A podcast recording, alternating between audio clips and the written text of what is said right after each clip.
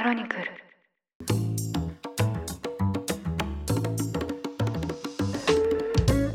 おはようございます。2023年8月4日金曜日ニュースコネクトあなたと経済をつなぐ5分間パーソナリティの竹村由紀子です。この番組では1日1つ5分間で世界のメガトレンドがわかるニュースを解説していきます。朝の支度や散歩通勤家事の時間などにお聞きいただけると嬉しいです。連日本当に暑い日が続いていますね。皆さんお変わりありませんか？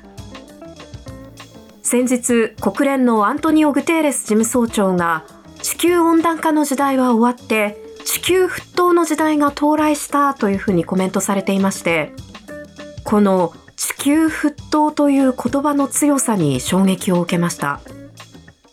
もちろん暑いっていうだけでも体調管理とかが大変なんですがこの地球沸騰によって世界各地で山火事が発生したり干ばつで農作物が育たないことによって食糧難が深刻化したり。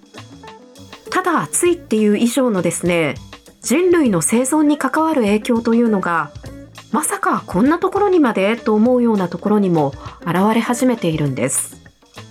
私はまさかこの暑さがクーデターにも影響するなんて考えてもみませんでした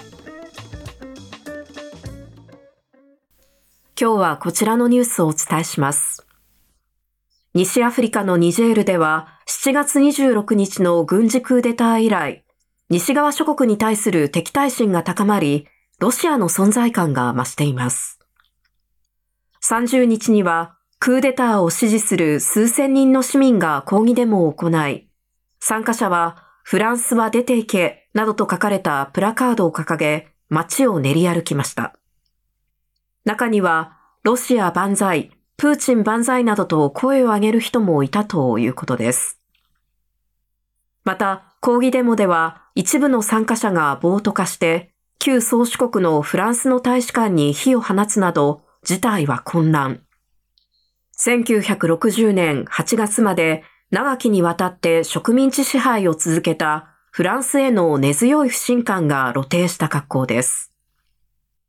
そんな中、軍事クーデターで実権を握った将校の一人、サリフ・モディ将軍が2日、ロシアの民間軍事会社ワグネルが駐留する隣国マリを訪問。ニジェールで実権を握った軍部がこれまでの新欧米路線を転換し、ロシアに接近する可能性が高まっています。というわけで、軍によるクーデターで欧米寄りの大統領が排除された西アフリカのニジェールでは混乱が広がっていまして、日本政府も現地にいる法人を退避させるなど対応に追われています。では、ここでなぜクーデターが起きたのか簡単に説明しようと思います。理由は大きく分けて2つ。1つ目は治安の悪化。そして二つ目は貧困です。まず一つ目の治安の悪化に関しては、マリー、ブルキナファソ、ニジェールといったサハラ砂漠の南側にあるサヘル地帯ではですね、イスラム過激派組織が勢力を拡大しているんです。旧宗主国のフランスは対イスラム過激派作戦を展開してはいるものの、アメリカがアフガニスタンから完全撤退した翌2022年にこの規模を大幅に縮小しまして、それも相まってですね、ニジェールでは今年だけでも77件のテロ事件が発生しています。単純計算しても3日に1回はイスラム過激派組織によってテロが起きまして、住民が虐殺されているような状況ですから、人々がなんで治安は一向に良くならないのに、フランスは対イスラム過激派作戦の規模を縮小したんだ。こうした不満を抱き続けていたとしてもですね、無理はないかもしれません。そして二つ目の貧困に関してはですね、ニジェールはもともと世界の最貧困国の一つなんですが、気候変動による干ばつなどの影響で主要な産業である農業や牧畜が大きな被害を受けまして、経済はさらに悪化。ただ、人口はこの20年で倍増するなど爆発的に増えていまして、深刻な食糧危機に陥っているんです。世界全体でこの夏、異常な高温というのが話題になっていますが、国連によりますと、サヘル地域の気温上昇ペースは、世界全体の気温上昇と比べて、なんと1.5倍も高いそうなんです。そのため、気温はどんどんどんどん上がるのに、雨はちっとも降らず、異常な乾燥で、牧畜や農耕に適した土地は減少していて、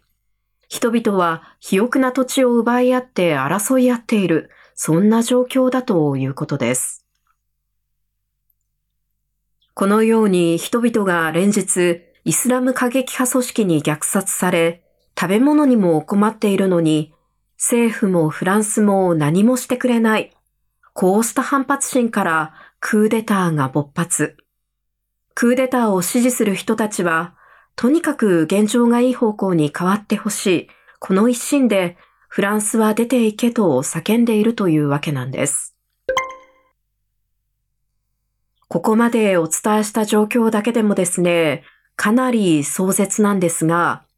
さらに悪いことに、ニジェールは貧困と治安の悪化、この負のスパイラルとも言うべき状況に陥っているということなんです。2011年のアラブの春とリビア内戦による混乱、そして2014年の IS、イスラム国の建国宣言などで、北アフリカからサヘル地域にかけて広がる広大なサハラ砂漠には10年ほど前から世界で最も残虐なテロ組織の一つとされているボコハラムですとか、アルカイダ系の組織など、イスラム系の武装勢力が着々と拠点を築いているんですが、そのメンバーの傾向に変化が出てきているということなんです。イスラム過激派組織と言いますと、強烈な信仰心からメンバーになるというイメージをお持ちの方も多いとは思いますが、アフリカではですね、コーランを読んだこともない、このような信仰心というよりも仕事がないからとにかく稼ぎたいとイスラム過激派組織に加わる人が増えているということなんです。イスラム過激派組織は天然資源や麻薬などの違法な取引、誘拐、人身売買などで活動資金を調達しているとされていまして、飢えて死ぬよりはテロに参加する方がマシだといった参加者により、より勢力が拡大している状況だということなんです。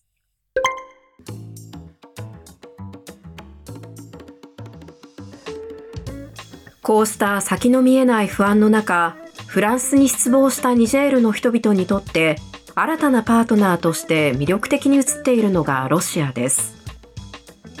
冒頭でもご紹介しましたように、隣のマリではすでにワグネルが駐留していますし、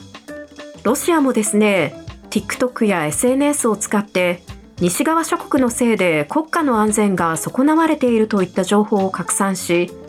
民意がロシアに向くよう思想を誘導してきたとみられているんです。アメリカ国務省の報道官は3日、ワグネルが自らの利益のためにこの状況に付け入ろうとしたとしても驚かないとコメント。ウォール・ストリート・ジャーナルは元外交官の話としてロシアがクーデターそのものに手を貸したとは限らないがクーデターの下準備をしたことは明白だと報じています。そしてワグネルはですね創業者のプリゴジン氏のものとみられる音声で植民地支配者を追い払い独立を勝ち取ったとクーデターを擁護しましてワグネルの戦闘員が1000人いれば秩序を取り戻しテロリストを壊滅させることができると主張しています。情勢不安が続くニジェール。